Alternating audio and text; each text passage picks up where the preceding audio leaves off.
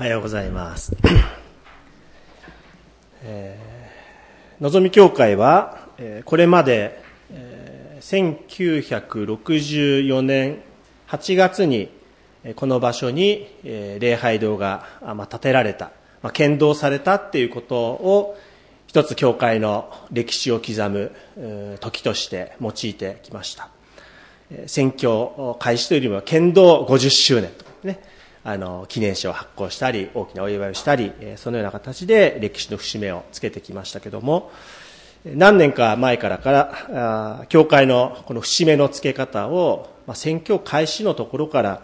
えー礼拝を始めたところから数えた方が良いのではないか、そんなことを、えー皆さんとも相談しながら、えー今回、今年ですね、選挙開始60という節目のところから、まあ、教会の歴史の節目を、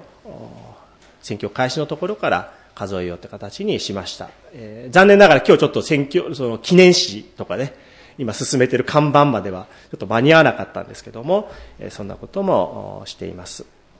えーのぞみ教会1961年えー5月7日、先ほど、えー溝口長老の祈りの中でありましたけども、えーここから少し離れたところにあるえー IGN、キリスト教主義の幼稚園の一室を使って礼拝が開始された。で今日はその礼拝に、まあ、伝道師としてお仕えしておられた、まあ、山先生も礼拝にお招きいただあのお招きして、一緒にこう礼拝を捧げることができ、まあ、本当だったらねこの礼拝が終わった後に 祝会をして、えーなんかお美味しいもの食べながら、まあ、お祝いするっていう時をこ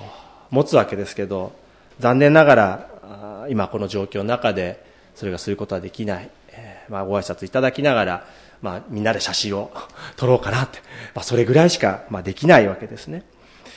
で今日この場の礼拝を覚えながらも遠くに住んでおられる人は少し通うのが怖いということで今ライブ礼拝でこの節目の礼拝を守っている教会の友たちもいます。特別な祝いが持てないからこそ私たちは今日この礼拝から始まった望み教会の宣教の歴史それを礼拝を守ることでその節目を刻むってことを大事にしたいなというふうに思います。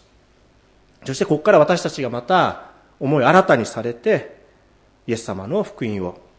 喜びを持って伝えていくようにこう派遣されていくそういう節目にしたいなって思います。教会がこの節目を覚えること宣教の歴史の節目を覚えるということは単に過去を懐かしむってことではないはずですよね。ああ昔あんなことがあったね。こんなことがあったね。まそれはそれでとっても大事な教会の遺産ですし歴史。それによって私たちの今があるわけです。だけども私たちが何をこれまで大事にしてきたかということを知ると同時にそれを受け継いでいる私たちが今このところからどう走っていくのか。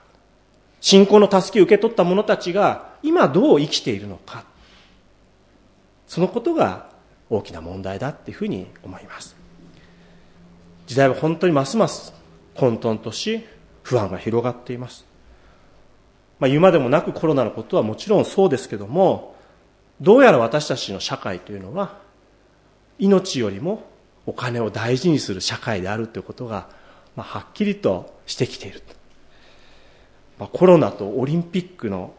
ことなんていうのはその私たちの社会の現実をもうこれでもかということを浮き彫りにしているようにしか思えない。国は国民を守らない。これまで教会の研修会やあいろんなところで聞いてきた戦時中、えー経験した人たちの言葉として聞きました。原発事故を経験した福島の方々からもそういう言葉を何度も聞いてきましたでもまさにその言葉そのものを今私たちは経験させられているそういう時にあるんじゃないかなって思いますそのような中で私たちは宣教開始60年という一つの節目を迎えて、この朝、神様に礼拝を捧げている。その礼拝を捧げることを通して大切な節目をつけたいというふうに思います。で今日この節目の礼拝にあたって、まあ、聖書の御言葉をどうしようかなというふうに思ったんですね。特別に何か選ぼうかしらって思いました。それこそ千型作れど望みを失わず、その箇所にしようかなと、いろんな聖書の箇所を考えました。でも、特別な礼拝だからこそですね、私たちが今毎週与えられている聖書日課に従って、御言葉に聞こう。与えられた御言葉に聞きたい。そういう思いで今日与えられたのが先ほど朗読された、えー、パウロの改心の物語なんですね。子供たちもこの朝、えー、同じ聖書の御言葉を聞きました。キリスト教の宣教の歴史を考えるときに、まあ、パウロなしに考えることはできない、えー、わけですけども、まあ、その私たちが宣教開始60年を迎えるときに、そのパウロ先生の改心の物語が、えー、与えられてるっていうこと、それがとてもまた不思議な御言葉の備えだなっていうふうに、えー、思います。まあ今日のテキストではサウル、サウロ、えー、そういうふうにヘブライ語名で書かれていますけども、まあやっぱ口で言うのはパウロって言った方が言いやすいので、便宜上今日パウロっていうふうにあの言わせていただきますけど、まあパウロはご存知のように、まあイエス様をこうメシアとして信じる、まあ、クリスチャンたちを迫害して、殺そうと意気込んで、大祭司からその許可まで取り付けて、ダマスコに向かっていったわけですよね。もう意気込んでた。だけど、そのダマスコに向かう途上で、まあ、劇的な改心を彼はするわけです。ところがサウルが旅をしてダマスコに近づいた時、突然天からの光が彼の周りを照らした。サウルは地に倒れ、サウル、サウル、なぜ私を迫害するのかと呼びかける声を聞いた。主はあなたはどなたですかというと答えがあった。私はあなたが迫害しているイエスである。起きて町に入れ。そうすればあなたのなすべきことが知らされる。同行していた人たちは声は聞こえても誰の姿も見えない。物も言えず立っていた。主イエスの福音を述べ伝えた宣教者パウロは何よりも迫害するものであったわけですね。迫害していたパウロが主に呼びかけられて、そして改心して福音宣教者として変えられた。まあ神様の選びっていうのは本当に不思議な選びだなって思います。なんでパウロが選ばれたのか。私たちの計りで考えれば、なんか自分たちを殺そうと意気込む人を選ぶなんてことは、また考えもしないことだと思いますね。仲間と選ぶ。むしろ自分たちの内側で信仰熱心なものを選んでいった方がいいように思う。で今日の箇所でも、パウロが選ばれた理由、明確な理由っていうのは特に書かれてないわけですよね。ただ語られたことは、アナニアに語りかけられる言葉の中で、イエス様が、パウロっていうのは、私の名を伝えるために、私が選んだ器だ。そういうふうに語られているのみなんですね。私が選んだ。イエス様が選んだ。選びっていうのは、ただそれだけだっていうことだと思うんです。何かパウロにこの先何か成し遂げていく力があったからとか、素質があるとか、家柄とか経歴とか、まして迫害者であったとか、そういうことが何か問題になるんではなくて、ただただイエス・キリストがパウロを選んだ。その事実。それのみっていうことだと思うんですね。それが選びの理由だっていうことです。で、パウロは後に自分で書いたガラテヤの信徒への手紙っていう手紙の中で、まあ自分がユダヤ教に徹して、そして徹せれば徹するほど、キリスト者をこう迫害していて、そういう自分が使徒とされた。それは、私を母の体内にある時から選び分け、恵みによって召し出してくださった神が、御心のままに御子を私に示して、その福音を違法人に告げ知らせるようにされたって自分の選びについて書いてます。パウロが選ばれたのはただ神様の一方的な恵みによって召し出されたんだって。御心のままにイエス様を示されたんだって。パウロの他の言葉で言えばもう掲示されたってことなんですね。自分が何か選んだとかでもう示されちゃった。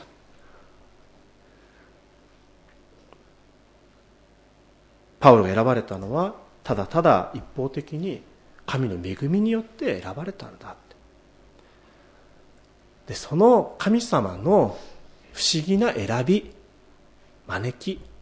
それに私たちも招かれたんだっていうことですよね。60年のぞみ教会が宣教してきました。一体何人の人と出会ってきたんだろうかって思います。一体この教会の前を何人の人がこの60年の間通ったんだろうかバザーなんか含めたら一体何人の方がここに足を運んだんだろうか多分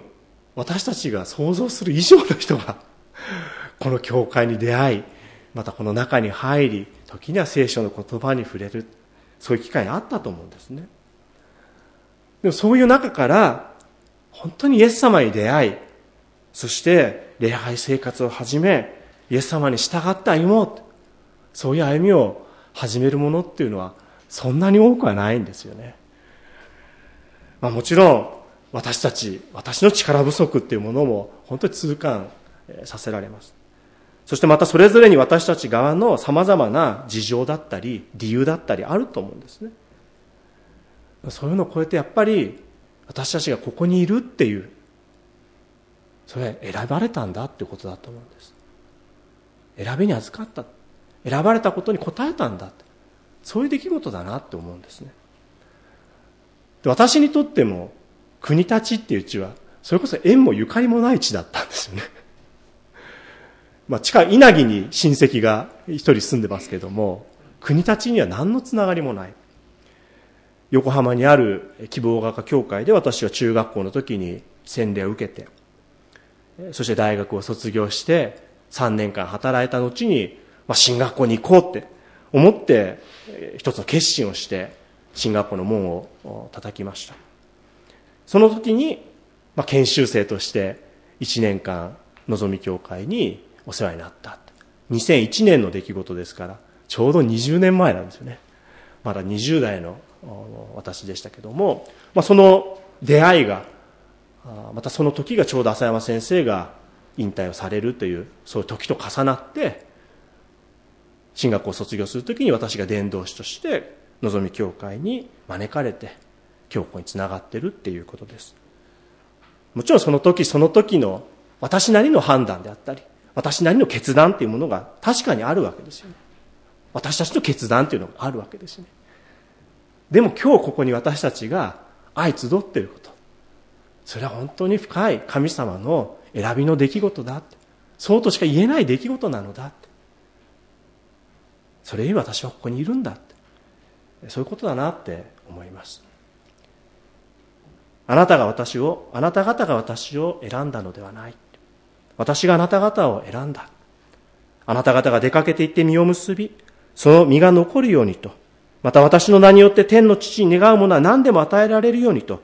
私があなた方を任命したのであるイエス様が弟子たちにお語りになった言葉があります。私たちもそれぞれの人生の中で、サウル、サウルって、そう呼びかけられた、あの主イエス・キリストの呼びかけに気づかされた者たち。それを与えられた者たちそれ一度だけではない。もっと言えば繰り返し繰り返し、主は私たちを呼び続けてくださっている。今日の礼拝だって、私たちが自分で選んでここに来てるんじゃないんですよね。主が私たち一人一人を招いてくださっている。サウル、サウルっていう声は、今日、私たち一人一人の名を呼ぶ声として、この礼拝堂に響いて。私は健太、健太って呼びかけられて今日ここにいる。皆さんもお一人お一人がご自分の名前を主イエス・キリストに呼びかけられて、今日この場にいるんだ。そのことをですね、改めて深い恵みを持って受け止めたいなって思います。そしてそう呼びかけられたこのパウロ、主からの語りかけを聞くわけですよね。起きて町に入れ。そうすればあなたのなすべきことが知らされる。パウロはそういう声を聞いたわけです。復活のイエス様との出会いっていうのは声を聞くってことなんですよね。パウロも今日イエス様の姿は全く見てない。他の同行してた人とも姿は何にも見えなかった。でも声だけ聞こえた。主の言葉に聞くっていうこと。これが復活の人との出会いなんだなって思います。でそういう中でパウロが聞いたのは、起きて町に入れ。そうすればあなたのなすべきことが知らされるって。パウロはもうなすべきことを明確に分かってたわけですよね。もうダマスコに行って、主の弟子たちを殺すって。もうそれこそが自分がなすべきことだって。何よりも正しいことだって。そう思い込んでたんだ。けど、それがまさにひっくり返される。そういう経験をパウロは主の語りかけによって受けたわけですね。言ってみれば自分が正しいと思い込んでた道からイエス様が命じるなすべきことに従っていく。パウロはなすべきことは分かってたはずなのに、分かんなくなっちゃった。それがまさにこう、彼が味わった、目が見えなくなる、その経験と繋がってくることだと思うんです。もちろんその視力が見えなくなるということもあったのだと思います。だけど本当の意味で、あ、自分はここからどうしていったらいいんだろうかって。分かってたはずなことが分からなくなった。主イエス・キリストの語りかけを受けることによって。そういう経験だったと思うんですね。でも、主イエスに語りかけられた者たちは、その主イエスが命じること、主イエスがこれをなしなさいっていうことに聞き従っていくものに変えられるっていうことです。その時は自分が見えてたものが見えなくなるっていう経験もするってことだと思うんです。で、今日このパウロの改心の物語に、もう一人の人が登場するんですよね。アナニアっていう人。で、このアナニアっていう人は、まさにその主の言葉を聞く弟子だったんだなって思います。このアナニアさんは、主イエスに、パウロに会いに行けって言われるわけですよね。彼はもうすでに祈りの中で、アナニアから暗視を受けて、目が見えるようになるってそういう幻を見てるっていうことをアナニアはイエス様から告げられるわけですね。だけどアナニアは当然嫌だって反応するわけですね。主はとんでもないって。サウロっていう人は主の弟子を散々な目に合わせてこのダマスコにだって私たちを殺そうとやってきたような人ですよ最初たちから権限を受けて私たちを潰そうとやってくるんだ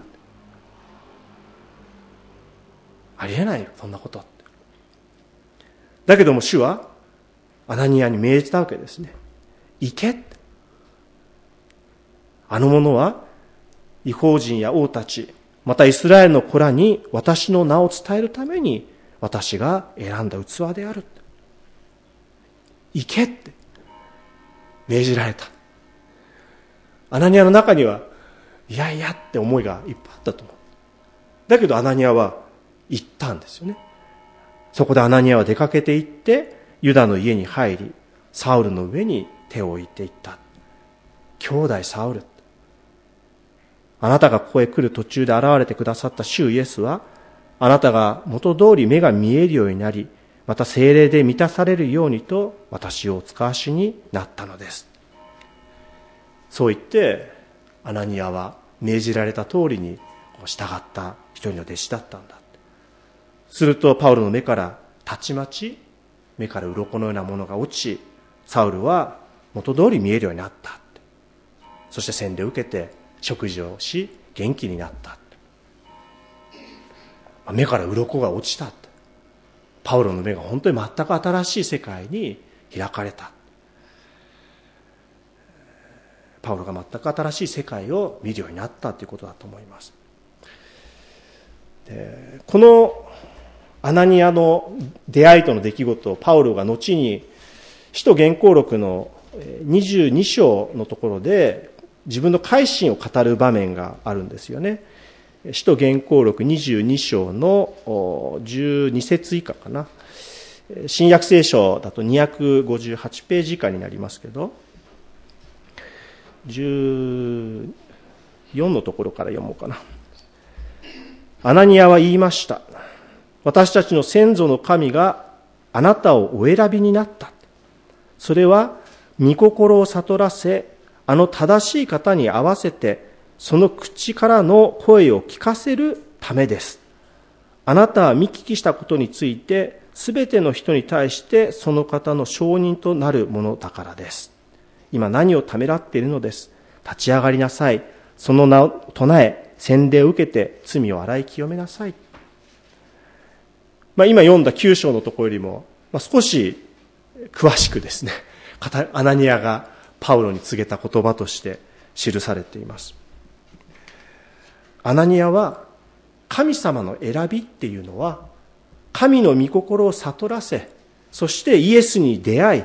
イエスの口から出る御言葉を聞くためだ。神はそのためにあなたを選んだんだ。私たちを選ぶんだ。そういうふうにパウロに告げたんだなって思います。アナニアっていう人はこの後全く出てこないんですよね。パウロのこの改心の場面にしか登場してこない、人です。パウロのように一大伝道者として名を馳せるような人でもなかったんですよね。だけどこの場面で重要な働きをした人なんだなっていうふうに思います。私たちも本当に不思議な神様の選びに招かれて、まあ、今日ここに集っている。それは御心を悟らせあの正しい方に合わせその口からの声を聞かせるためだっていうことです。御心を悟らせイエス・キリストに出会いそしてその口から出る御言葉を聞くために私たちは選ばれているんだということです。私たちも主の恵みの言葉を命の言葉を平和の言葉を聞かされている。その言葉に従い生きていく。まあそういう群れでこれからもあり続けたいなというふうに心から願います。今60周年の記念誌の準備をしておりますけれども私はその60周年の記念誌を書くにあたってそこに書いたことはですねあのブラジルで見たアリの道のことを少し書きました、えー、10年ぐらい前にあのブラジルのマッタでサンジュアンの教会に行きました。広いあのなんていうんですかね。あの庭があって庭っていうかもう草が広がって生い茂って牛がいたりするわけですけどもあのそこに石塚先生がですねアリの道があるんだって言ってアリの道を見せてくださったんですね。よく見るとそのアリが通ったところが細い道がこう無数に走ってるんですね。遠くから見ると分かんないんですけどだけどそこもう何十万匹でしょうね。もう小さなアリが餌を求めて、えー、往復している中で無数のアリの道がこう通ってるんですね。草がそこだけ剥げていく道が現れてくるそれ見てなんか私すごい感動したんです。ものすごい広いブラジルの大地にこんなちっぽけなアリンコたちが道をつけてるっていう。私は教会の歩みだっていうふうに思うんですね。私たちこの世界の中で見れば本当に小さな群れです。私たちが60年やってきてること、今ここでやってることっていうのは、どんな意味があるんだろうか。どんな小さいことなんだろうかって思うんですね。だけど、私たちが真剣にイエス様の言葉を聞き、神様の御心に従い、そしてそれを歩んでいこう。失敗しますよ。謝っちゃいます、私たち。罪人ですから。ね。そういう過ちも含めながらでも、一生懸命神様の言葉聞きたい。支え合ってみんなで生きていきたい。そういう小さな歩みが、後から見ればね、神の国を示す、本当に細い道として明かしされているっていうところに、私はなんかこう、繋がってくるんじゃないかなって思うんですね。だ私たちがなすべきことは、迷いながらかもしれないけども、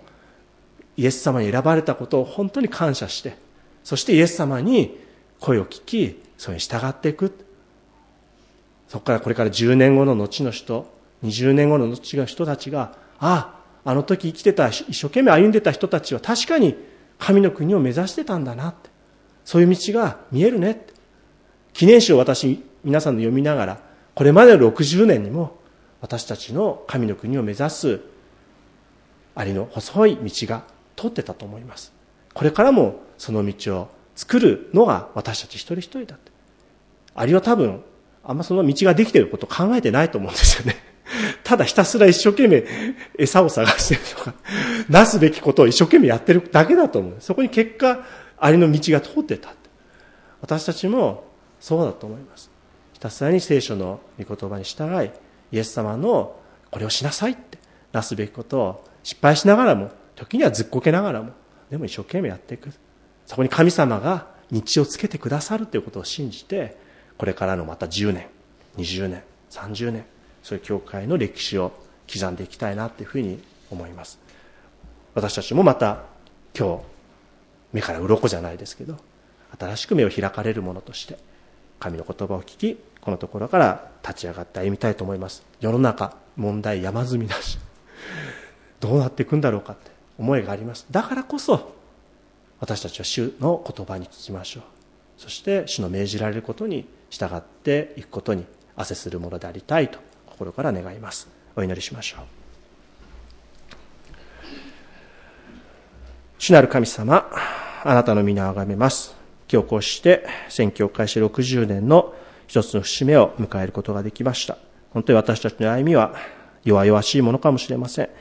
また私たちは本当に小さな胸であります。しかしなお私たちの歩みを通し、神の国を指し示す小さな道を作り上げていくことができるように、私たちのこれからの祈りの道づくりを祝し、導いてくださいますように、小さな群れでありますけども、主が共にいてくださることを信じ、心高く上げ、歩んでいくことができますように、主の祝福を声願います。主イエスキリストの皆によって祈ります。アーメン。